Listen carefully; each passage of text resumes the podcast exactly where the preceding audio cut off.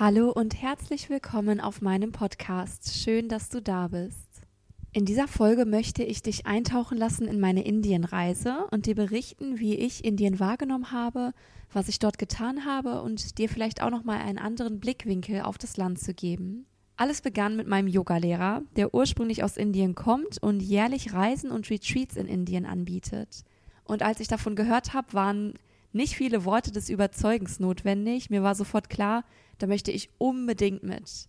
Es wurde beschrieben als eine geführte Yogareise mit einigen Ausflügen und einem zweiwöchigen Aufenthalt in einem Ashram, also eine Art Kloster. Und seit meiner Ausbildung hatte Indien mich schon sehr gereizt, jedoch wurde mir mein Vorhaben recht negativ geredet von Menschen, die noch nie da waren, wie das halt häufig der Fall ist. Und meine Überzeugung ist, dass man immer erst selber das Land erleben muss, bevor man sich eine Meinung dazu bilden kann. Und trotzdem, auch wenn ich das nicht wollte, hat mich der ein oder andere Spruch, eine Reise alleine nach Indien zu machen, zweifeln lassen. Also kam die geführte Reise für mich sehr gelegen und ich gehörte mit zu den ersten, die sich angemeldet haben. Vor der Reise habe ich mich versucht, mental darauf vorzubereiten und hatte den Gedankengang, dass ich wahrscheinlich einige Dinge sehen werde, die einfach wahnsinnig traurig und auch schlimm sein werden.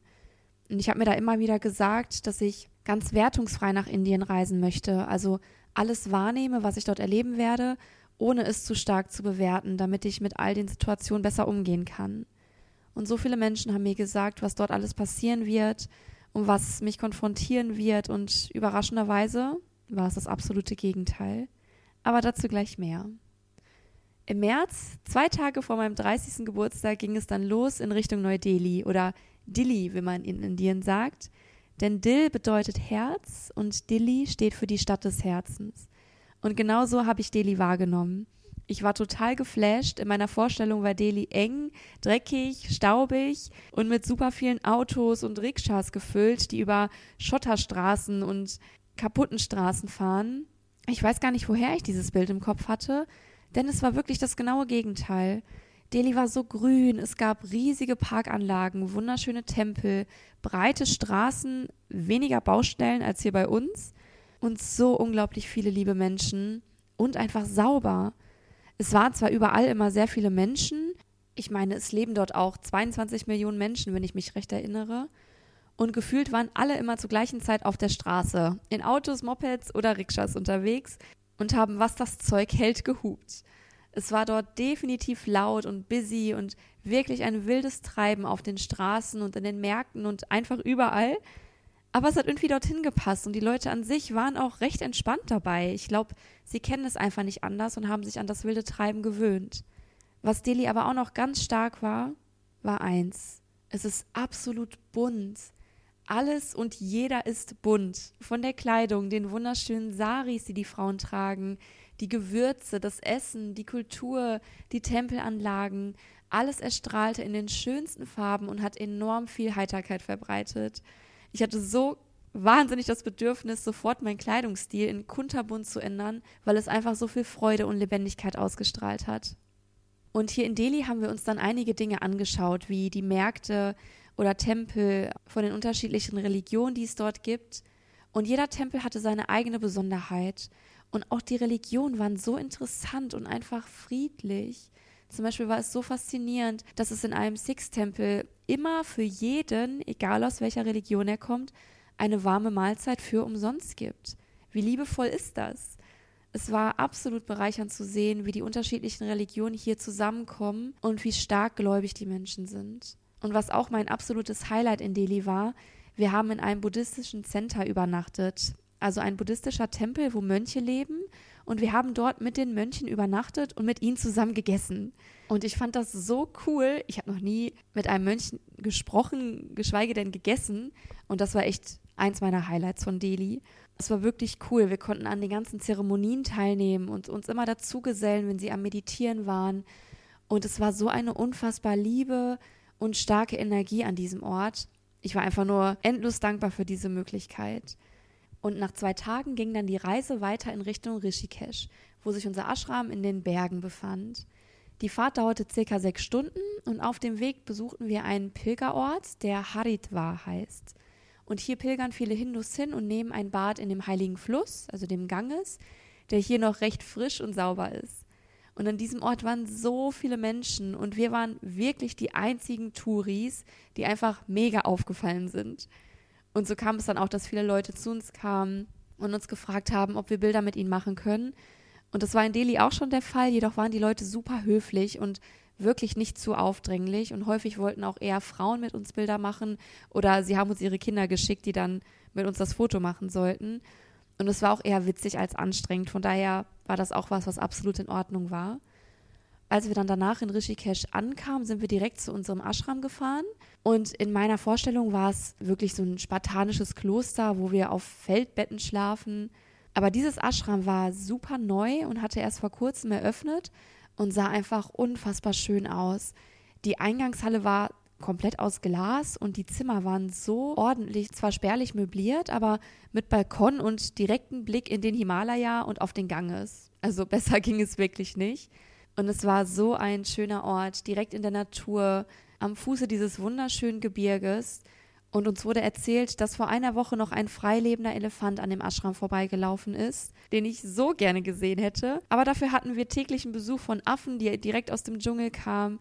Also es war wirklich ein reines Naturspektakel, was wirklich riesig dazu beigetragen hat, sich noch etwas mehr zu erden und sich in die liebevollen Arme von Mutter Natur zu geben. Hier im Ashram hatten wir dann immer einen Tagesplan, der morgens um kurz vor sechs begann, mit einer Meditation, dann mit unterschiedlichen yogischen Reinigungstechniken, mit der Asana-Praxis, mit Atemübungen. Dann gab es ein sehr leckeres Frühstück. Und was generell immer beim Essen galt, du hast in Stille gegessen. Also du hast nicht geredet oder kommuniziert mit deinen Mitmenschen, sondern hast einfach nur den Blick in die Natur genossen und dich ganz bewusst auf das Essen konzentriert. Und das hat wirklich richtig gut. Nach dem Frühstück ging es dann weiter mit Philosophieunterricht, wo wir dann über unterschiedliche Themen gesprochen haben und tiefer in die Philosophie des Yoga eingetaucht sind.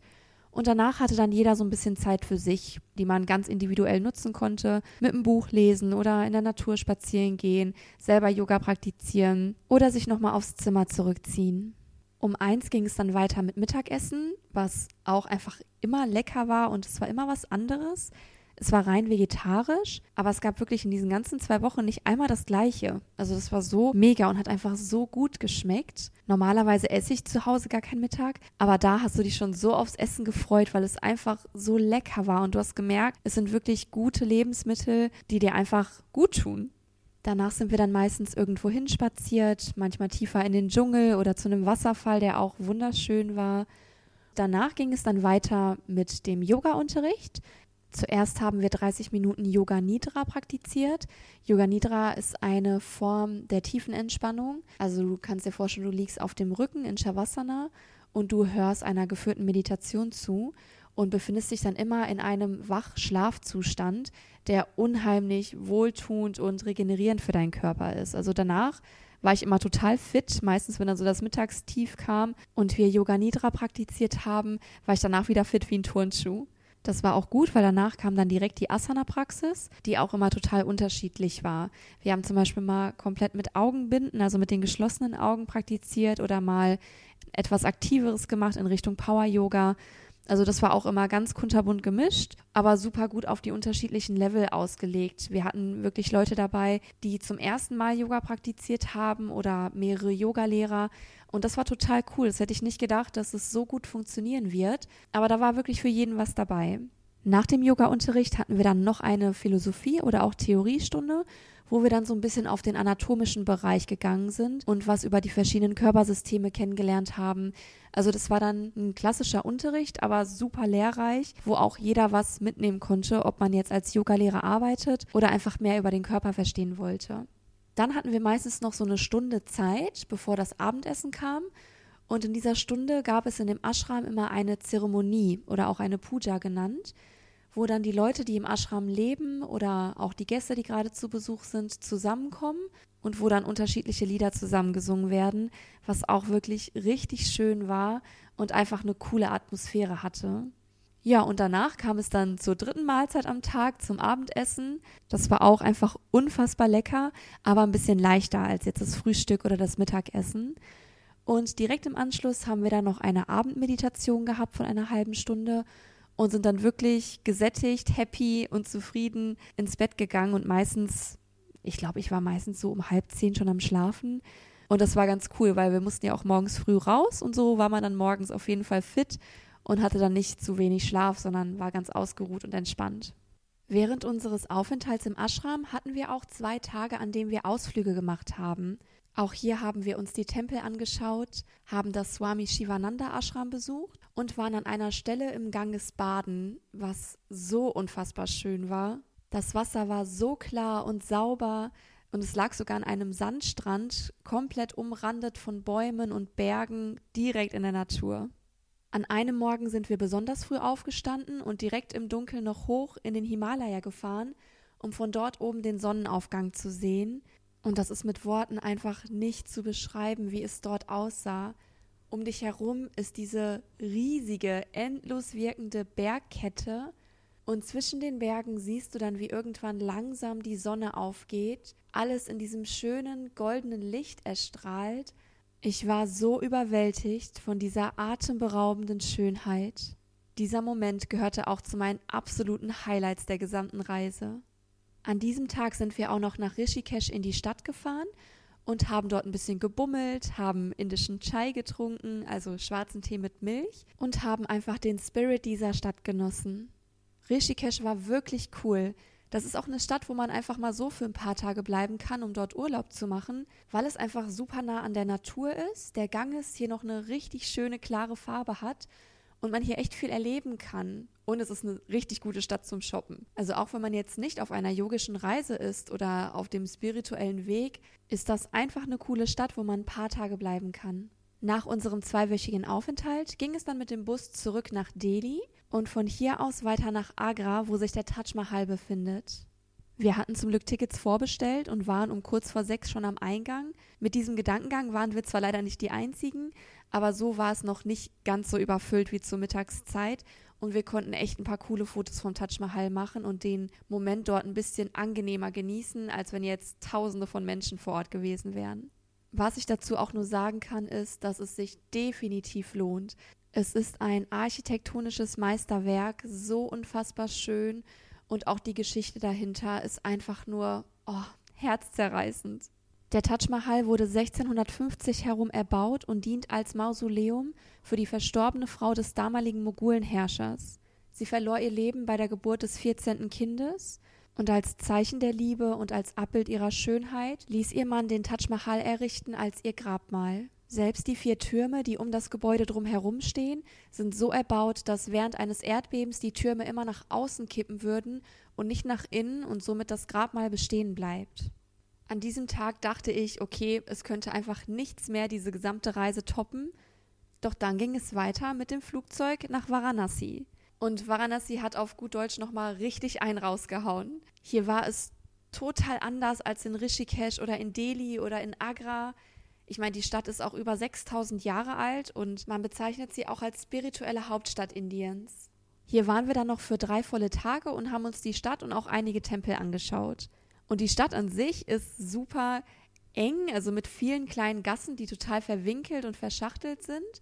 Aber selbst in der kleinsten und engsten Gasse haben sich so viele Menschen, Mopeds, Rikschas, Kühe gesammelt, dass du dir einfach nur dachtest, wow, wie kann hier überhaupt noch irgendwo Ordnung entstehen? Aber die Leute kamen damit klar. Ich habe keinen Unfall, kein Zusammenstoßen oder irgendeinen Verletzten mitbekommen. In unserem Gasthaus, wo wir übernachtet haben, wurde uns auch gesagt, dass wir uns hier gar keine Gedanken machen müssen, ausgeraubt oder bestohlen zu werden, weil die Menschen hier so spirituell sind und das so ein heiliger Ort für die Hindus ist, dass uns hier nichts passieren würde, dass wir hier im Prinzip am sichersten Ort der Welt sein. Ehrlicherweise muss ich sagen, dass ich mir an dem Punkt, als wir dann Streetfood gegessen haben, ich mir mit der Sicherheit um die Sauberkeit nicht mehr so sicher war. Ich habe es trotzdem gegessen, ist nichts passiert und war super lecker. Von daher alles gut gegangen. Bevor wir jetzt zum Ende dieser Folge kommen, möchte ich gerne noch über eine Sache berichten, die ich in Varanasi erlebt habe.